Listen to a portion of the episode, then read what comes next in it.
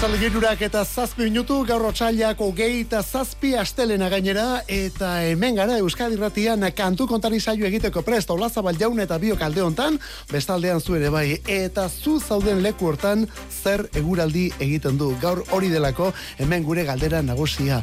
Zegu hemen leiotik kanpora begira jarri eta elurra ari duela ikusten ari gara momentu honetan. Elurra ari du miramonen kanpokaldean. Urtetan ikusi ez dugun zerbait. Gainera elur mataza potolo potoloak erortzen dira eta geldo geldo geldo. Erori hori kamera geldoan zerbait gertatzen arituko balitz bezala. Zen olako espektakulua.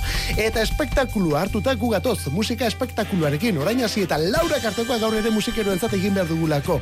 Kantu kontari horrela aritzen gara horretara gatoz. Mezurin ba bidali nahi baldin badiguzu whatsappa beti bezala martxan eta gure betiko zenbakian. 6 sortzi sortzi 666 000 6 sortzi sortzi 666 000 kontuz gaur errepidean. Eta sai honetako musikarekin ere bai. Sarrera ilun xamarra duelako kantu honek, baina zeinen abesti ederra. Gaurko eguna bezala. Bakarka hasi da orain of Monsters and Men taldeko kantaria. Nana Brindis Hill Mas Dotir izeneko. I can take it.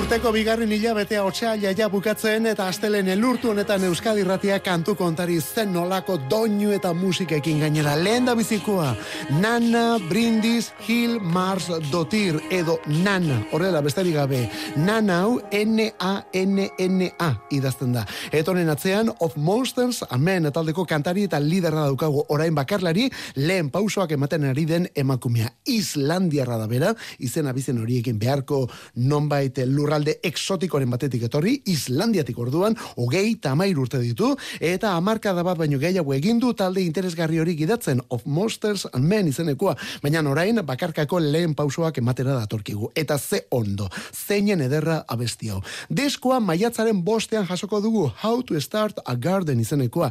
Jardina, nondik hasi, nola hasi, ez da? Amaika kantu, eta horitako bat Cry Baby mundiala. Esan bezala, honen atzean Islandiatik, nan. Eta joan den astean gauza bera, beste emakume honetaz esaten genuen. Briggs Smith, The Fall taldeko abeslari eta gitarrista azken urteetan. Hau ere orain bakarka, Aphrodite bilakatuta. Microscope.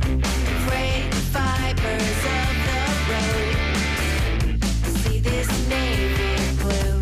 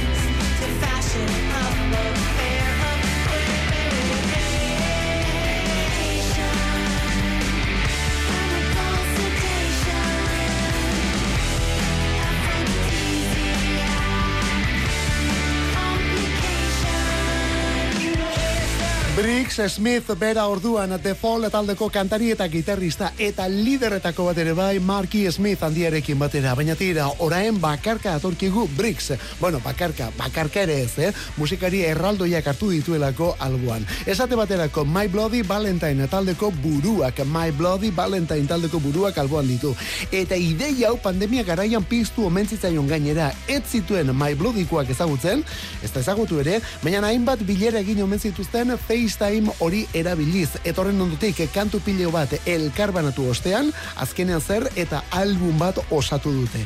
Disko oso batekin. Honelako kantu ze, Aphrodite hori da honen izena. Briggs Smith, diskoa Valley of the Dolls izenekoa, Valley of the Dolls, datorren astean jasoko dugu. Bueno, datorren asteko ostiralean. Hau da, martxoaren amarrean. Eta hor emakume bakarlari bat entzun dugun bezala, orain aurkeztu behar duguna benetako klasikoetako bada eta gaur urteak bete dituen album horietako bat gainera. Ogei temezortzi urte bete dituelako sade adu eta bere mutilek egindako lehen diskuak. Diamond Life Lanak.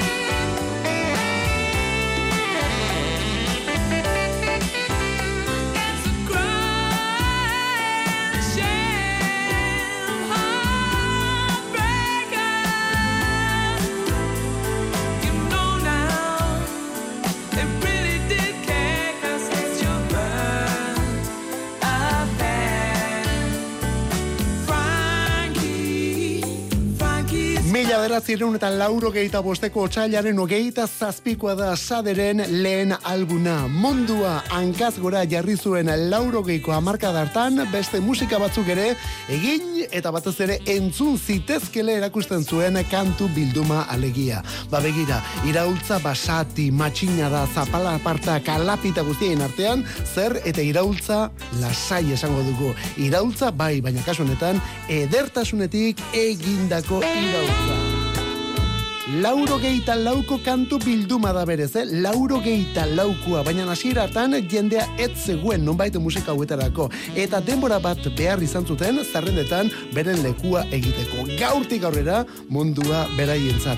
Honelako abestiei esker, hau da Your Love is King, Sade. love is king. Crown you in my heart. Your love is king. Never need to. Your kisses ring.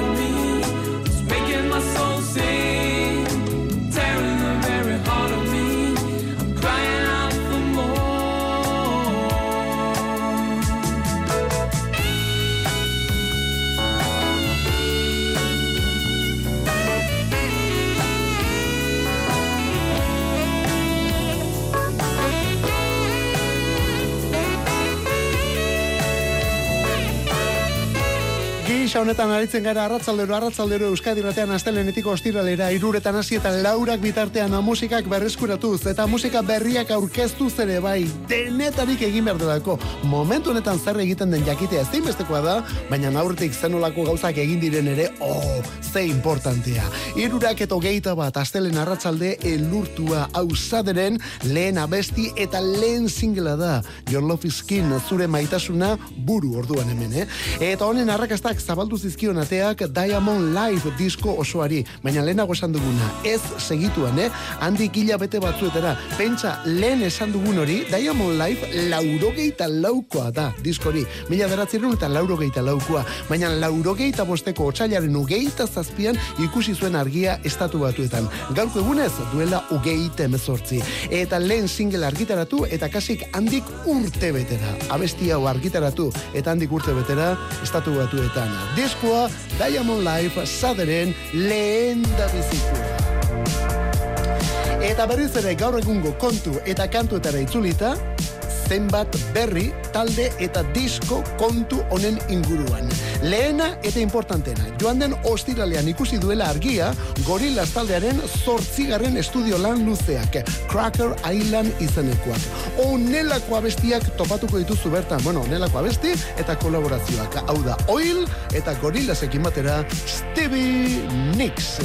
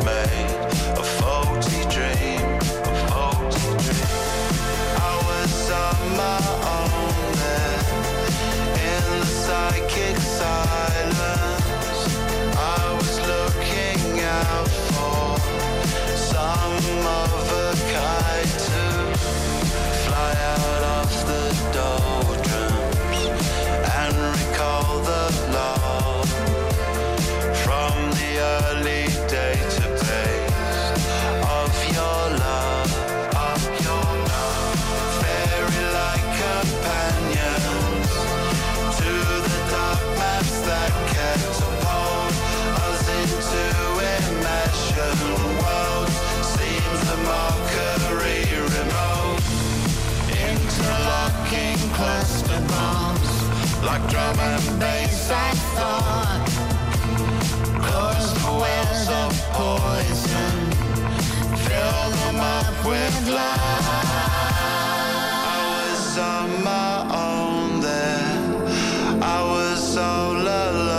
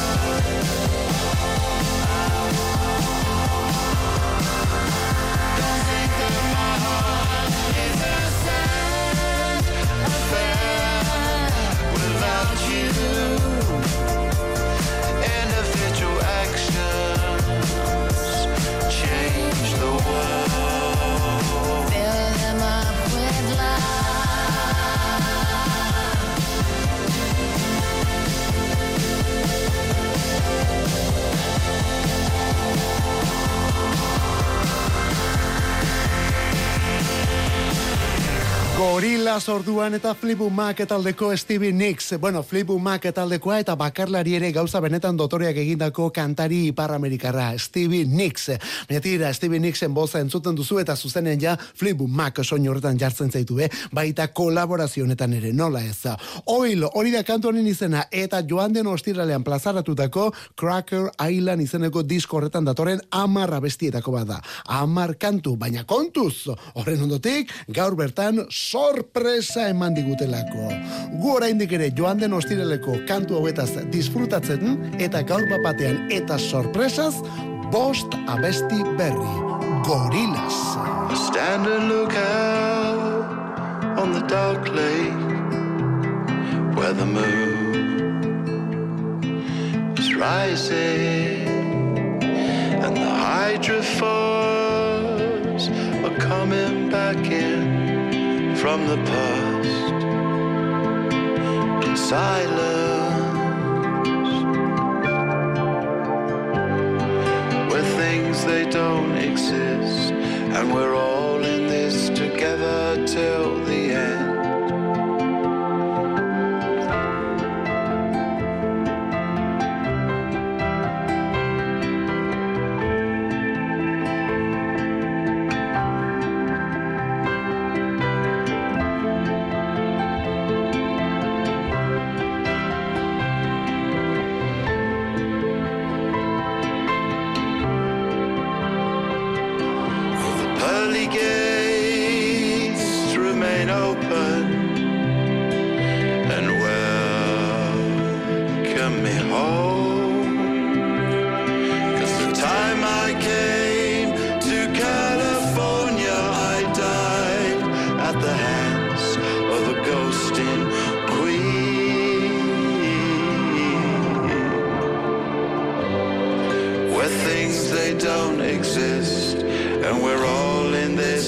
together till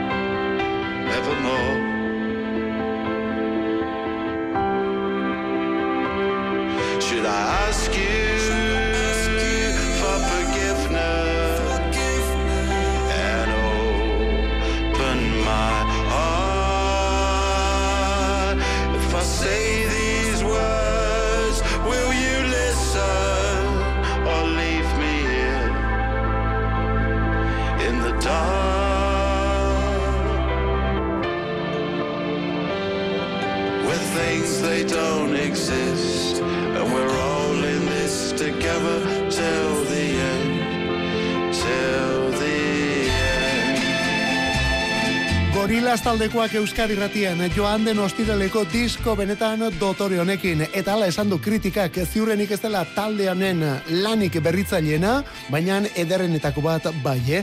Gorilas eta gombidatuak ere bai, Stevie Nicksekin entzun ditugulako aurrenetan, eta beste honetan berriz Beck Kaliforniarra ari delako beraiek ematera. Beck Hansen alegia. Zoragarria benetan Cracker Island zabaltzen duen Possession Island izeneko bestia. Baina tira, gaur bertan beste bost kantu gehitu dizkiote. Deluxe delako bersioa plazaratu dutelako. Gaur bertan ostiralean lehen da bizi diskoa eta gero gaur deluxe bersioa bost kantu gehituta. Aurreko amarrak, gehi bost, amabost guztira. Eta hemen ere bada kolaboraziorik. Bueno, zaude lasai, aste honetan behin baino gehiagotan ekarriko ditugulako lan honetako kantuak. Beraz, ez dino beto gorilas taldearekin. Bueno, a ber, den dena ere ez da positibo total horietako, eh? Netflix, eh, ba, hain zuzen ere Netflix plataforma talde honen inguruko dokumental bat prestatzen ari zelako, baina azken orduan bertan behera utzi duelako. Beraz, Netflixen ez dugu izango gorilasen gaineko inongo dokumental. Ez momentuz behintzatan. Eta zenolako kantuak jartzen ari garen gaurko kantu kontari saio honetan. Astelenak eta hotzak eta bestelakoak aztuta Euskadi Irratia. Luna, orain, Luna, bai bai, laukote Amerikar mitik hori berriz ere lanean ari den taldea 2008an elkartuta eta orain zuzenekoak ematen. Esate baterako, asteburu honetan bertan KEXP irratian aritu dira Seattleen estatu batuetan eta bertan onela modatu dituzte beren klasikoak Chinatown.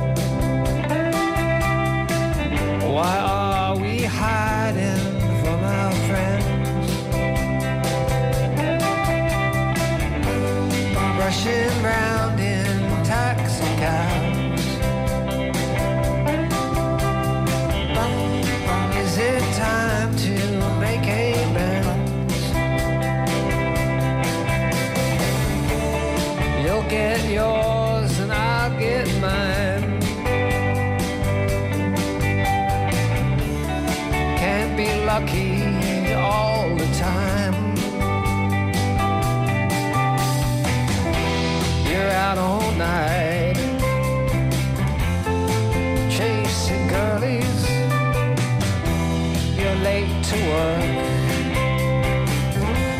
You go home early.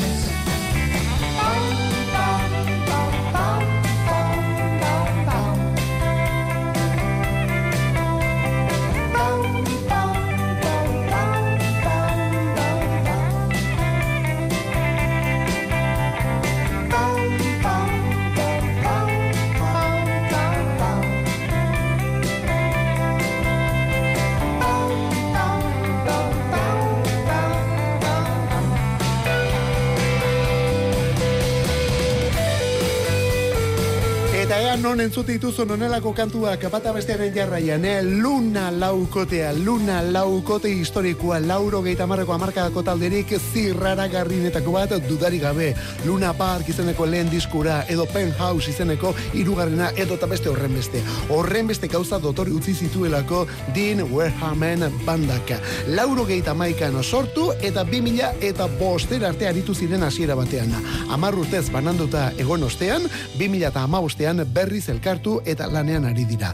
Eta estudio lan bat eta joan den urteko hiru zuzeneko dira beren ekarria bigarren gaztealdi honetan. Bai, lau disko bigarren gaztealdi honetan. Bat estudiokoa eta gero beste hirurak zuzenekoak.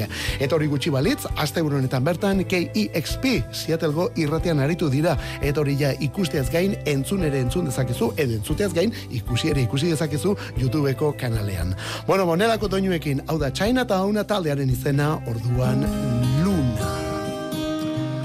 Lunaren eraginpean gaur egun beste boskote hau.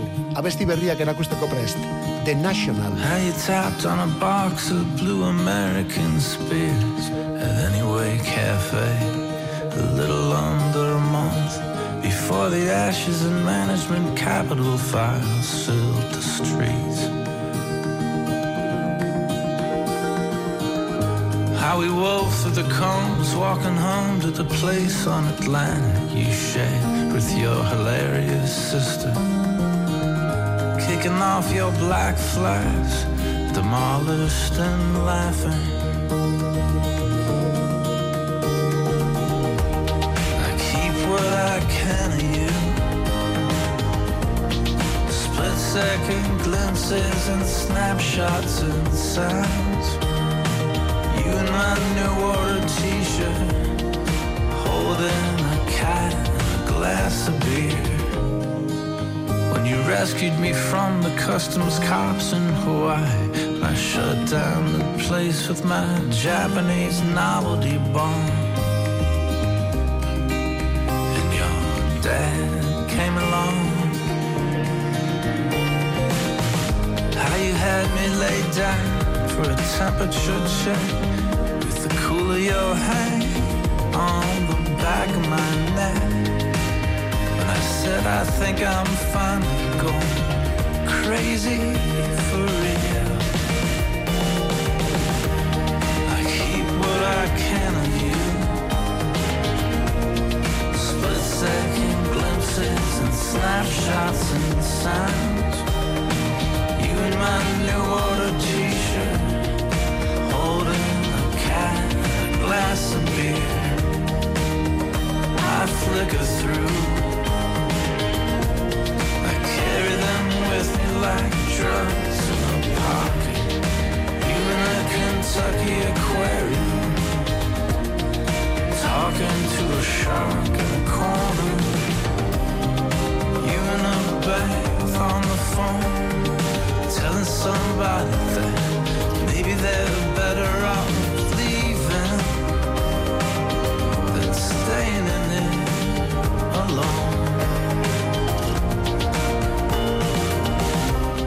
Zenolako gauza The National Boskote Iparamerikarra eta New Order T-shirt kantu berria. Urrengo diskoa izango den horren bigarren aurrerakina eta zeinen abesti ederra bai hori delako talde honen rollua eh? hauen musika entzuten duzu eta ikusi gabe izan da ere bideoklipa taka bere kisa datorkizu begien aurrean jartzen zaizu. Irudiak iradokitzen dituelako musika honek eta bakoitzari bere irudia edo eta berak aurrean duena ekarriko dio. Etxian zaudela eta leioti begira, bueno, borretarako balio du. Edo kotxean baldima zabiltza errepidean, bide bakartietan bezala, hiri errepide jendetsuetan, kaleetan bezala mendian, oinez, paseatzen, bizikletan, The National eta bere soinu bandak dira, gure eguneko momentuak pizten dituzten soinu bandak. Disko berria, The First Two Pages of Frankenstein, Frankensteinen lehenbiziko horri aldeak bi horiek, apirilaren hogeita sortzian. Gero bira handiare egingo dute eta udazkenean Europa bisitatu gainera. Europako kontzertuak gugandik gertuenekoak onelaxe. Madrilen urriaren lauan, Madrilen urriaren lauan, eta Porto eta Lisboan, Portugalen urriaren bost eta zeian. Frantzian momentuz, kontzerturik gabe. Abesti berrian, The National, kantuaren izena, New Order T-shirt. The Churches irukoa. Just drive till the night turns off my mind.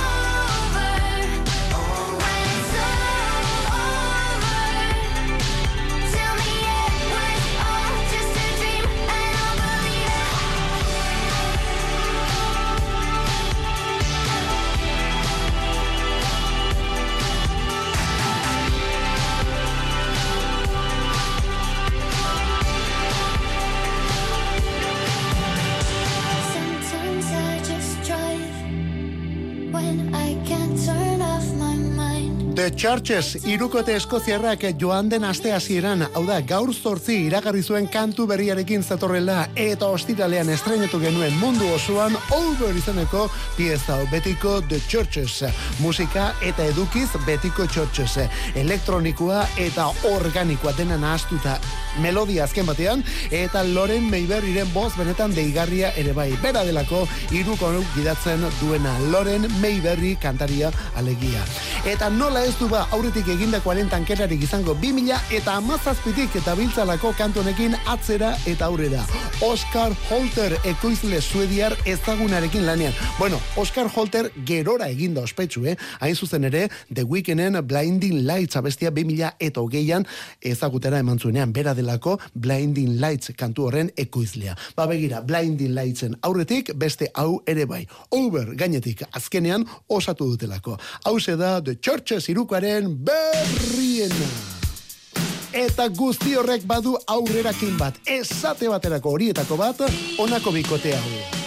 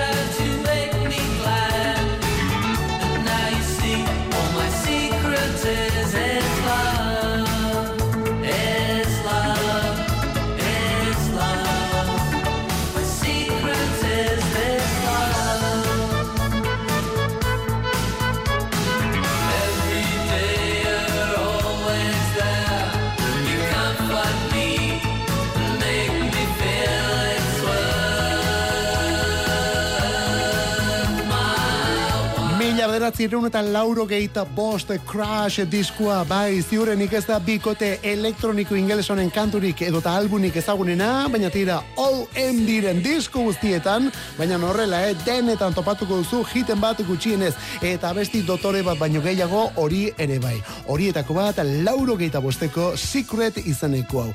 OMD edo Orchestral Manovres in the Dark bikotea romantiko berriak. Beren burua nola gay kantuarekin ezagutaren emandako taldea, bo, zen olako kantua, eta gero horren ototik behira zer etorri den, souvenir etorri delako, Joan of Arc, Made of Orleans ere bai, Tesla Girl, Locomotion, Sailing on the Seven Seas, edo Walking on the Milky Way. Bueno, zenbat utzi ote ditu talde honek. Bi mutil dira, bi elementok gidatutako taldea, Andy McCloskey, basu jotzaile, frontman eta kantarietako bat, eta gero bestea Paul Humphries, teklatu jotzailea, eta beste kantaria. Bueno, Paul Humphriesena da bestinetako boz printzipala gainera. Begira, Paul Humphries gaur bertan, irurogeita, iru urte bete dituen. OMD, OMD edota Orchestral Manovres in the Dark. Kantu kontari. Musika Euskadi irratian. Arratsaldero egiten dugu iruretatik lauretara. Astelenetik ostiralera zure arratsaldek badute soinu bandarik. Eta EITB naieranen sartzen bazara, eguneko hogeita lau orduek ere bai. Kantu kontari. Euskadi irratia. Podcastetan.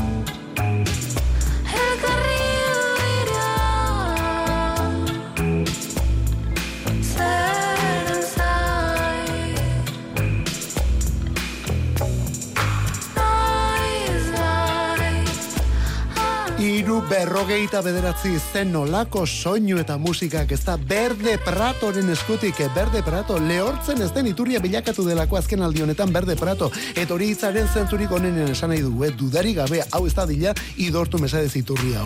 Bertxioen epea duela aste batzuk, duela hilabete terdi, edo, ez barkatu, duela hilabete pare bat eta erdi horrelako zerbait, gero tulsarekin elkarlanean aurkeztutako kantua joan den astean, eta orain zer eta garai galduak hau. Eta Berde Pratoren musika, agian ez da lehen entzunaldian iristen den musika, baina behin barruan ja, hori hor betirako geratzen da, eh? Garai galduak da kantu berri honen izenburua. Ana Arzuaga bere atzean, Ana Arzuaga, Berde Prato alegia. Bere boz eta bere elektronika guztiarekin, miren iza edo tulsa erabat maitemendu zuen musikaria alegia. Hori dio tulsak eta tulsak Berde Prato lehen aldi zuzenean ikusi eta entzun zuenean, iaia arnaz hartzeko gai etzela geratu zela. Eta gero hortik noski onelako gonbidapena. Kontatu nora joan zaizu Tulsa eta Berde Prato elkarrekin. Nie naiz Penelope.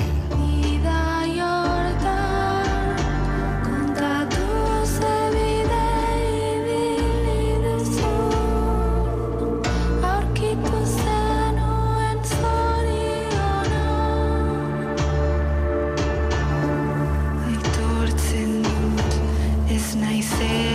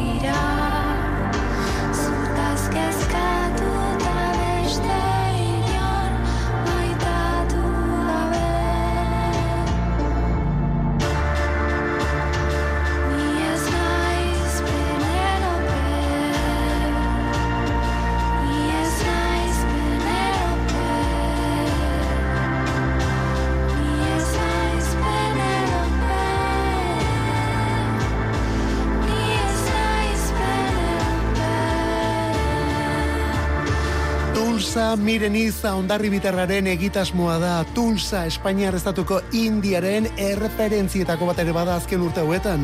Eta 2000 eta hogeita bateko ese ekstasis da bere diskorik berriena. Bueno, ba, album horretan bada, jo no soy Penelope izeneko kantu bat. Bueno, hori, Tulsa ez da Penelope izango, baina bere hitzetan, Penelope hori Berde Pratoren kontzertu batean topatu zuen miren izaka. Ana Arzuaga edo Berde Prato bera alegia. Bera delako Penelope. Horretxegatik, orain euskerazko moldaketa bien eskutik. Eta gaurko saioa despeditu aurretik, gaurko kantu kontarioni ateak itxi aurretik, beste soinu batzuk, agian kementsu xiago. Lehen da bizikoa, lier eramaten. Ez dezatela esan apurtu Ez zinenik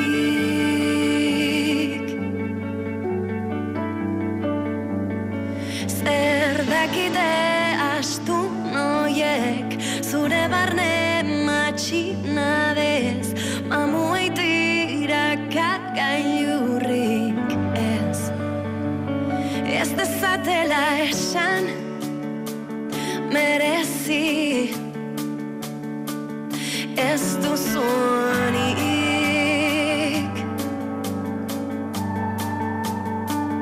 Buztana zapaltzen Doktore. Zaren hori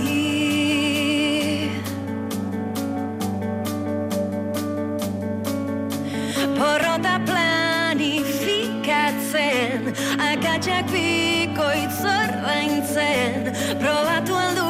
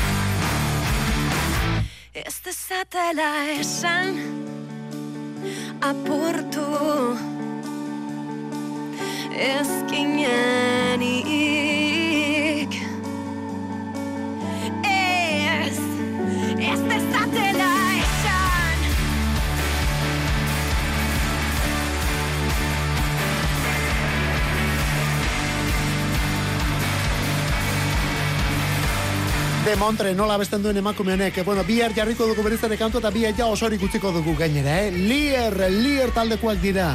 Eta tira, aurten disko honekin gainera, disko txiki honekin, single honekin. Hori delako beren intentzioa. Bi abestiko single bat plazaratzea, aurten urte bukaeran. Baina oraindik ere urtea bukatzeko, ba hori, egun eta aste eta hilabete asko falta dira, beraz, agian nor daki. Ez da single bat izango, agian EP bat izango da, edo agian mini LP bat, edo agian zergaitik ez, LP luze horietako bat, ala bedi gainera, eh? Kontua kontu, orain single hau aurkezten ari dira, abesti hau aurkezten eramaten izenekoa. Lide Hernandoren taldea da, laukotea da, honen izena, Lier. Eta aurten berrogei urte dituen klasiko metaleronekin, taldeko ezinbesteko figura horietako bat zoriontzeko gaur. Iron Maidenen metalak hainbat ezaugarri dituelako. Ediren irudia azaletan, hori sin falta, Steve Harris bajistaren lidergoa ere bai, gauza bitxia. Eta gero bere instrumentuaren soinua, zaldi baten martxa izango baliz bezala tantakatan, takatan, takatan beti, ezta? Gero horrez gain kantariak, batez ere Bruce Dickinson, Nico McBrainen bateria, eta bere sudur zanpatua, eta nolez hain berainak diren gitarra doblatuak ere bai, gitarra doblatuak. Horren betean, edota horretan, ezinbestekoetako bat Adrian Smith jauna. Gaur irurogeita sei urte bete dituen musikaria, irurogeita sei, 666, Number of the Beast, Adrian Smith orduan. Honekin gaurkoz despedida, egun elurtua, egun hotza, egun bustia daukagu, baina tira, astelene izan arren, beroa ere bai onelako soinu eta toñoekin. Bagoaz, hola zabal eta bio bagoaz zur geratzen zara, sin falta bihar berriz ere buetan behar zaitu, eh? Kantu kontari iruretatik lauretara, Euskadi ratian.